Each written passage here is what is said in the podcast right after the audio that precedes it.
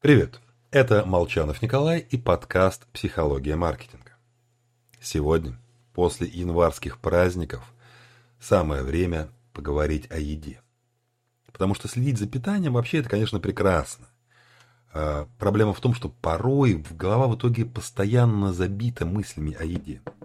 Мол, надо меньше есть, смотреть на состав. Вот этот торт нельзя, хотя в ближайшие выходные, пожалуй, можно позволить себе печеньку в качестве награды. Вот когда мысли подобным образом крутятся вокруг еды, это вызывает стресс, который станет хуже, если знать, что люди, думающие подобным образом, едят примерно столько же, как и плюющие на контроль питания. Такой сидящий на диете искренне считает, что ограничивает свою еду.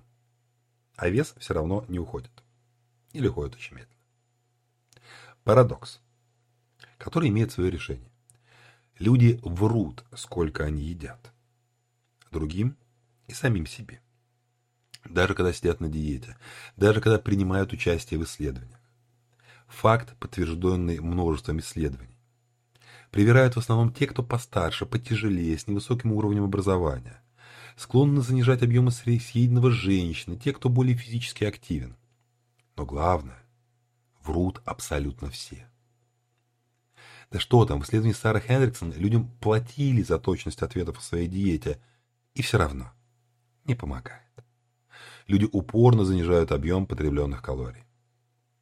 Результат. Менее 5% людей способны похудеть и сохранять новый вес в течение 5 лет и более. У остальных рождается привычный образ жизни. Мы худеем и гордимся собой. Затем срываемся и расстраиваемся. После чего немножко продолжаем срываться. Что уж поделаешь, ведь все равно нарушили диету. А затем опять собираемся с силой воли и снова садимся на диету.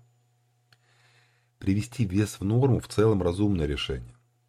Но лучше убедиться в том, что мы действительно худеем, а не попадаем в, круг, в кругооборот веса. То теряем, то снова набираем. Всего вам хорошего. С вами был Николай Молчанов.